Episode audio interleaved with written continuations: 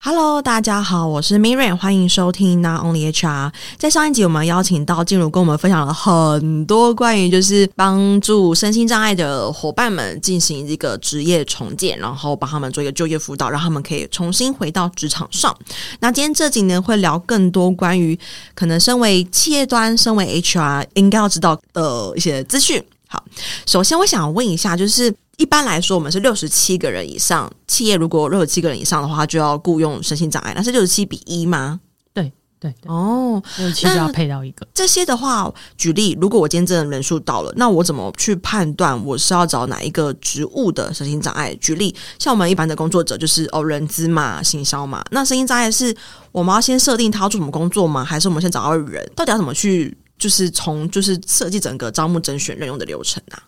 嗯、呃，我们以前一般接洽到的企业端，其实他们会开出一个职种、嗯、一个职缺出来，然后我们看到，就像我们每个人在人力银行上面找工作一样，我们看到一个，比如说他开出来是呃约聘助理，嗯，对，那他下面一定会名列一些工作内容嘛，就是他已经定出一个规格，他要招募这样的人，这是比较大众的做法，嗯，对，就是跟招募一般人一样，用这样的方法，那。这样的方法是比较明确、快速、有效率。嗯，对，那让整个流程可以去进行。但后来我们发现，就是这样的方式进去之后，每一个障碍类别的人进到这个职种，举例好了，比如说，呃，假设精神障碍者进到这一个职种，行政助理，跟肢体障碍者进到这个同一个职种，他可能公司这边要注意的细项是完全不同的。哦，对，就会发现，哎，其实。这样的方式真的很好吗？虽然它是一个很流畅的招募过程，嗯，但是进去之后，如果呃人资或者是或者是带的主管，他不是那么明确知道怎么照顾这样的障碍者，常常就会沦为进去以后后续要处理很多问题，嗯，对，那真的是要靠磨合和相处才有办法找到一个平衡点，嗯，对，所以大部分的公司还是采取就是刚刚讲的，他开出一个明确的职种。那现在也越来越多的公司会，他们会在人力银行上面开一个类似资料库，它就是叫身心障碍者呃呃人力资源库。对，那你只要在我都教我的个案，如果你在那个人力银行上看到这个东西，它就是公司放出来的一个收集身障者履历的资料库。嗯，它不是专门 for 哪个职种。嗯，对，那你如果投进去，你就要有个认知，就是你只是把履历建构到他们的档案里头，它其实并没有。应聘哪一个职种？嗯，对，那这样会有一个什么样的缺点？就是如果那么多障碍类别，大家一起投进那个资料库，如果你不是那一个特别顶尖优秀的，或者是他们认为好处理的障碍者，那。这样投进去，常常都石沉大海。嗯，对，因为我们我们可以想象一下嘛，假设呃，比如说我不是呃名校毕业，然后我去投了资料库，可能大家在过滤捞的时候，我可能就被筛掉，嗯，筛选掉。所以，嗯、呃，通常我我们公司会用这样的方式去招聘，但我们在帮个案媒合工作，我们还是会期望说，公司开出的那一个那一个职种，然后我来帮你看，就是这个职种我的案主到底适不适合。那中间的评估这边就是救辅员会协助哦。那我好奇，你刚刚说第一个一般的招募流程，就我开一个职缺，然后写欢迎身心障碍，它可能不是这么的好，因为不同的身心障碍类别到这个职务上，后续的一些适应或是工作的产出交付没有那么的良理想。那第二个类别就是我开个资料库，那可能我之后有缺的时候再去看谁谁比较适合。对。哦，那我会好奇是，身为身心障碍者，他要怎么知道他未来可以做什么样子的工作呢？举例，他可以做的是行政，还是文书，还是翻译等等等之类的。嗯、通常如果身障者，他是透过我们刚刚呃讲过的，就是职重的体系，那就服员这边就会协助他去厘清，厘清说哦，呃，比如说结合你的所学科系、你的专长的兴趣。还有你梦想型的工作，还有你能做的工作，这几个项目我们会去做一个全盘的讨论，取得一个平衡点。那我们会建议他往哪一个方向去求职。嗯，嗯，那如果真的是一般生障者，他也没有这些呃职业重建服务的协助的话，他的确在摸索上会比较辛苦，因为他可能就要自己去探索我适合什么工作。嗯，对，那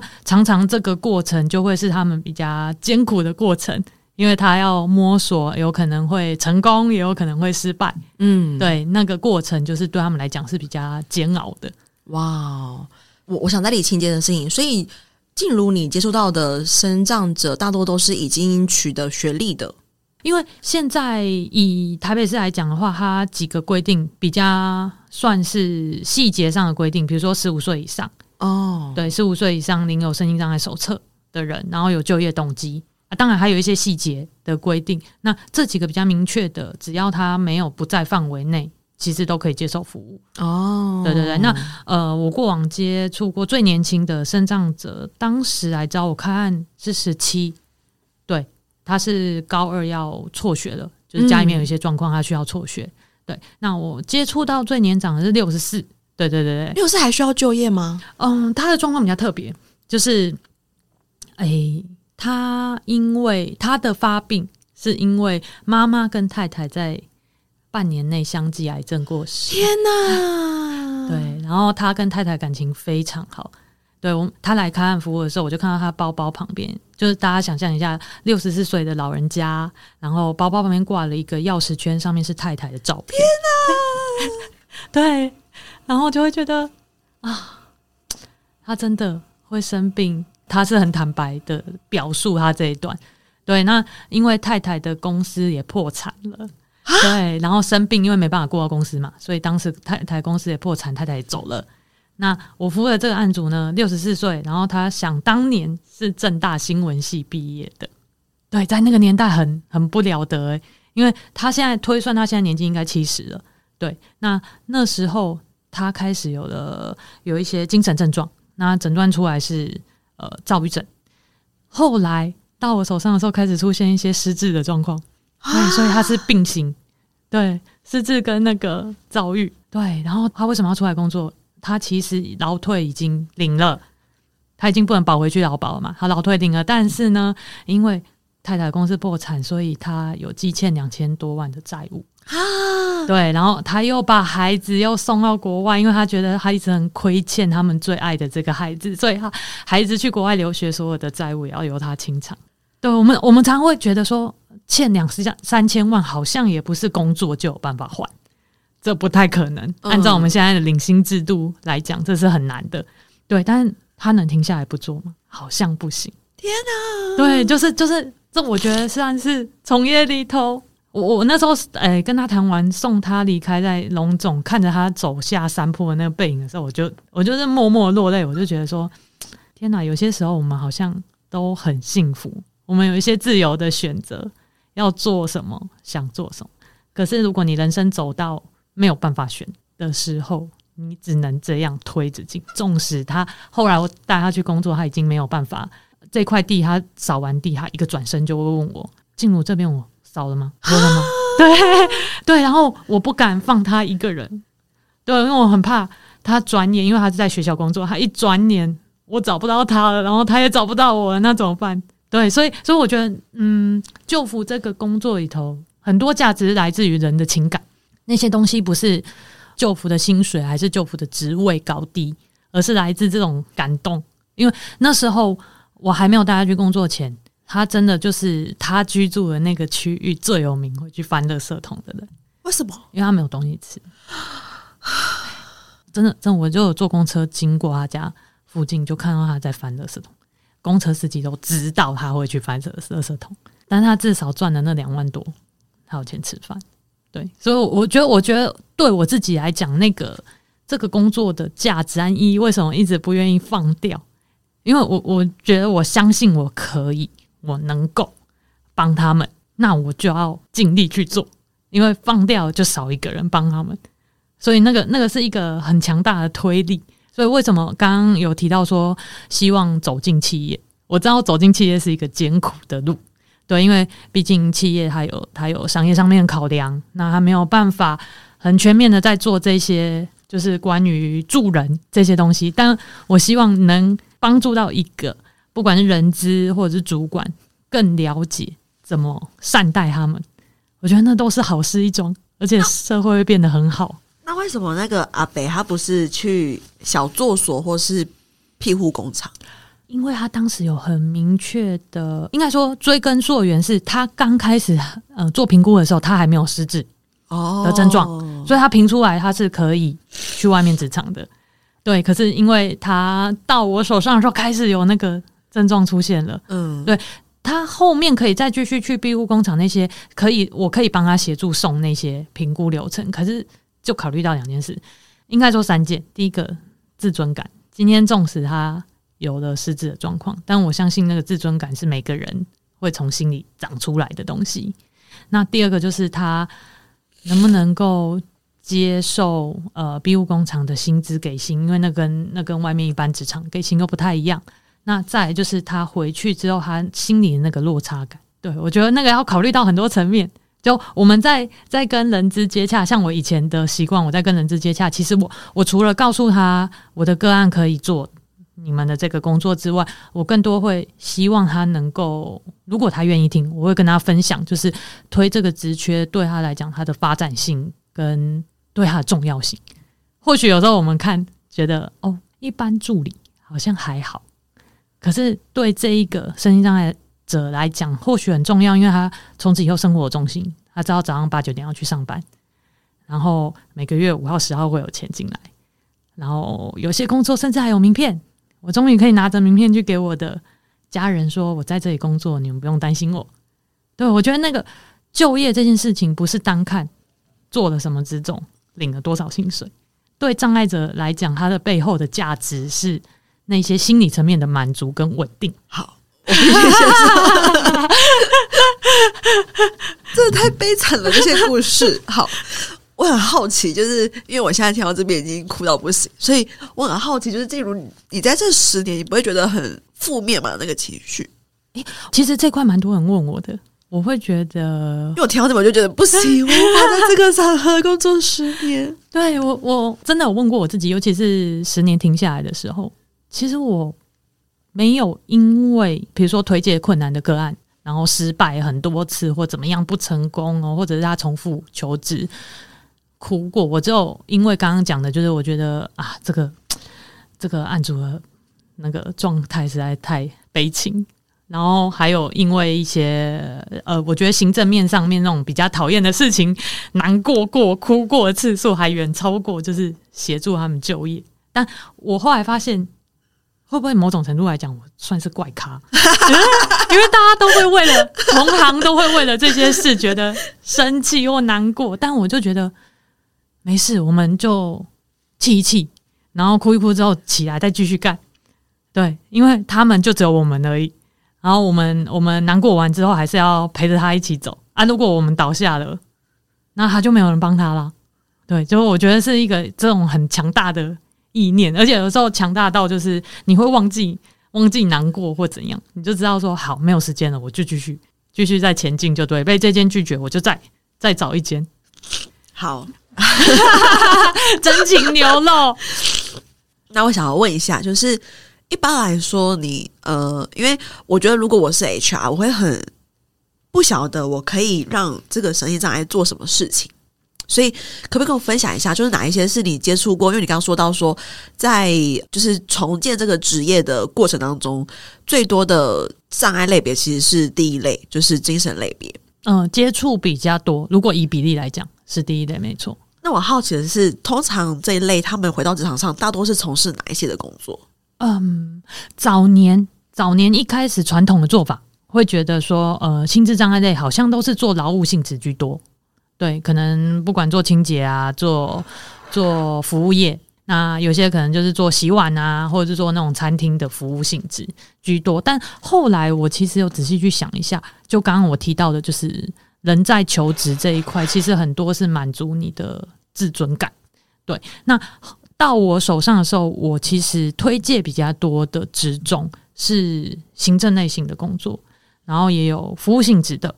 都有。像我以前的个案有去 HP 里头大公司里头当行政秘书的，也有。那也有去国小国小当那个呃警卫类型的也有，然后到呃大专院校里头去收送公文，然后传递公文，打打资料。然后办公室简易清洁都有，我反而不会希望他们就是很走传统路线，觉得说啊，那就是劳劳务性质。所以呃，我统计过之前我推荐的职种，反而清洁或劳动性的是稍微低一些。哦，这件事也蛮多人会去问说，怎么跟别人不太一样？对，因为我会考量比较多啊，我会把它当成我自己，如果是他，我要做这个工作，我有什么感受？那我好奇，像是现在很多电商会有所谓的出货的人力，对，或者是餐饮，不论是内外场，其实都很缺人。那这些它虽然也算劳动，但它其实是有一点难度，因为它可能要很突发状况很多，对。所以我的好奇是，行政助理他可能也蛮广的嘛，他可能大概是做哪些事情是比较没有这么的弹性，或者说变化没那么大的吗？嗯，这个要看他的障碍程度。就比如说刚刚举例，像我们之前有带一些呃精神障碍者，有些他是长期稳定，他甚至领到呃三个月的慢慢签这种东西，他是很稳定的服药。其实你不讲，他外观是看不出来他是障碍者的人。嗯、他们有一些甚至可以做到，呃，我有一个案组是做到类似小主管。哦，小组长，那要统筹办公室里头的做行政的事，包含刚刚讲的收送公文、key 资料、接听电话，然后还要帮那个他的老板 booking 那个 booking 那个飞机时间、住宿，因为他老板要出差，他还要做核销。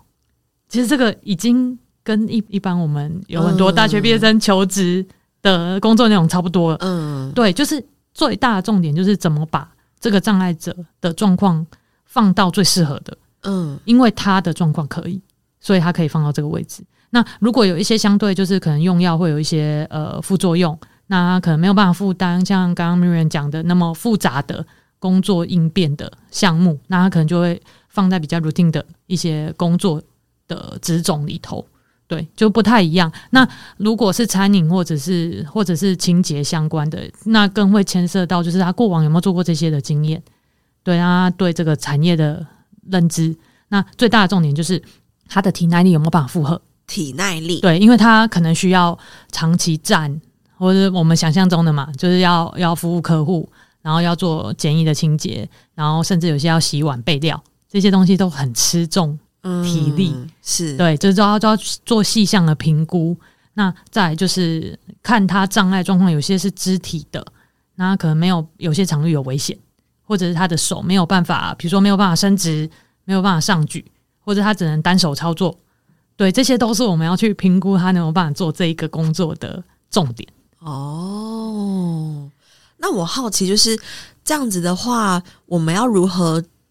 了解就是，诶、欸，我这个职务其实可以适合哪一种类别的人来做？就是我们可以如何简单的去做一个安排或是判断？这一点是到目前为止我觉得最困难的。对，因为嗯，就是前面提到这一块职业重建，它其实真的不是大家比较那种大众型的知识嘛。那不是大众型知识，它需要有一些背景去了解。比如说举例好了，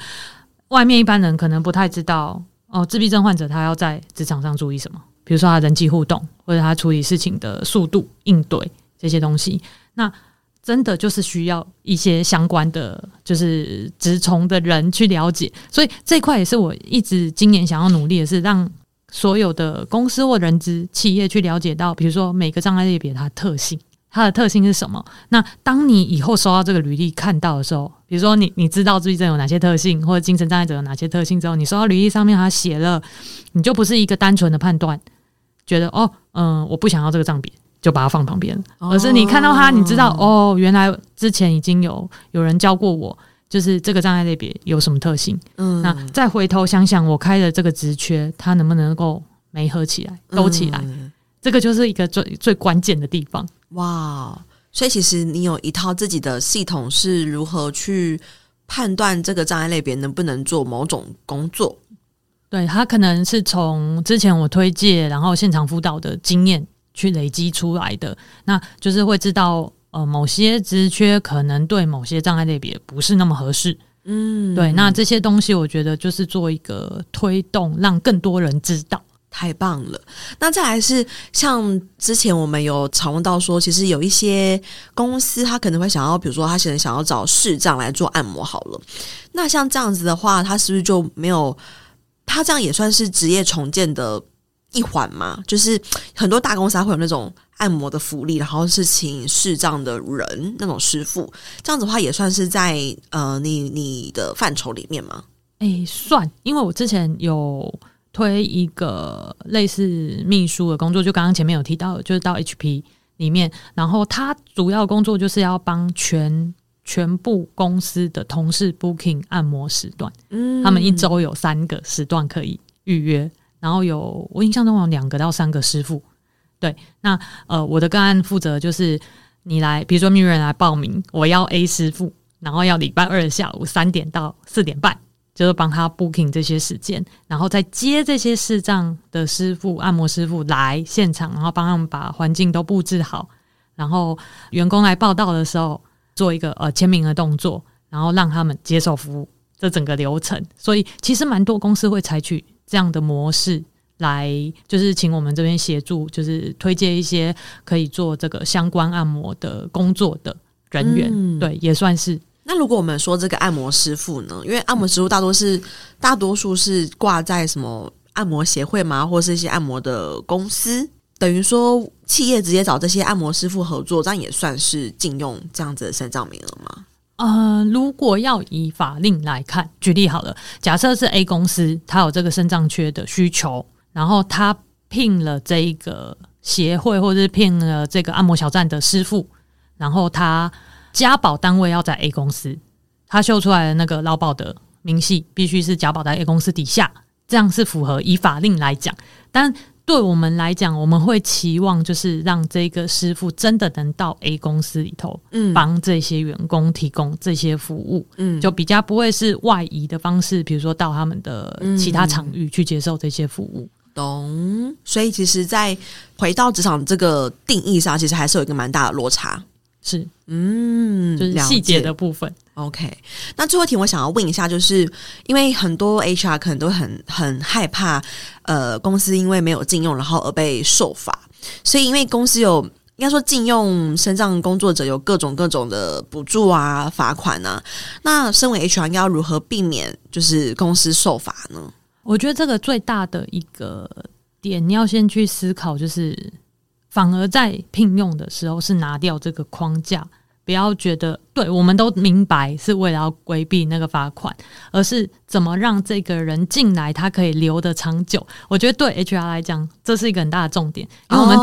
常常听到 HR 就说这个月聘，然后他做三个月又离开了，因为等于说，如果我们没有持续禁用同一个人，他基本上就会我们就会被罚钱，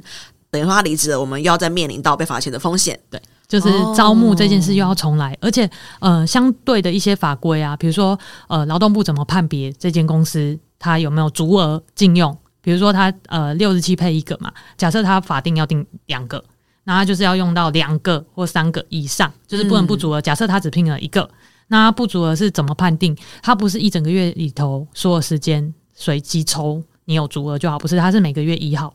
哦，每个月一号他会去看你的家保的身心障碍者有没有足额。对，所以通常有很多有很多单位的 HR 可能比较新手，他不太知道这一块，然后可能也没有交接到，那就变成二十号加保，对，他就压的太晚了，或者一号来不及加，或来不及报各种理由嘛，因为加保它可以追溯嘛，嗯，可是如果你当你的一号不是假日或没有追溯理由的时候，嗯，对，他退到二号加保那。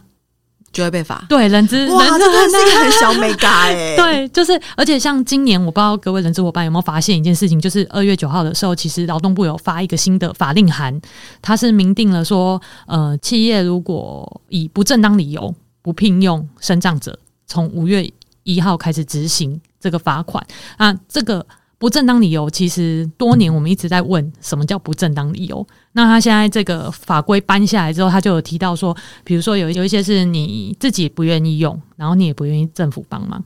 或者是摆明就说我们就是不聘生长者，他有四个、嗯、四个条件嘛。然后再来就是有一些是不聘生长者，我还继续开缺给一般人。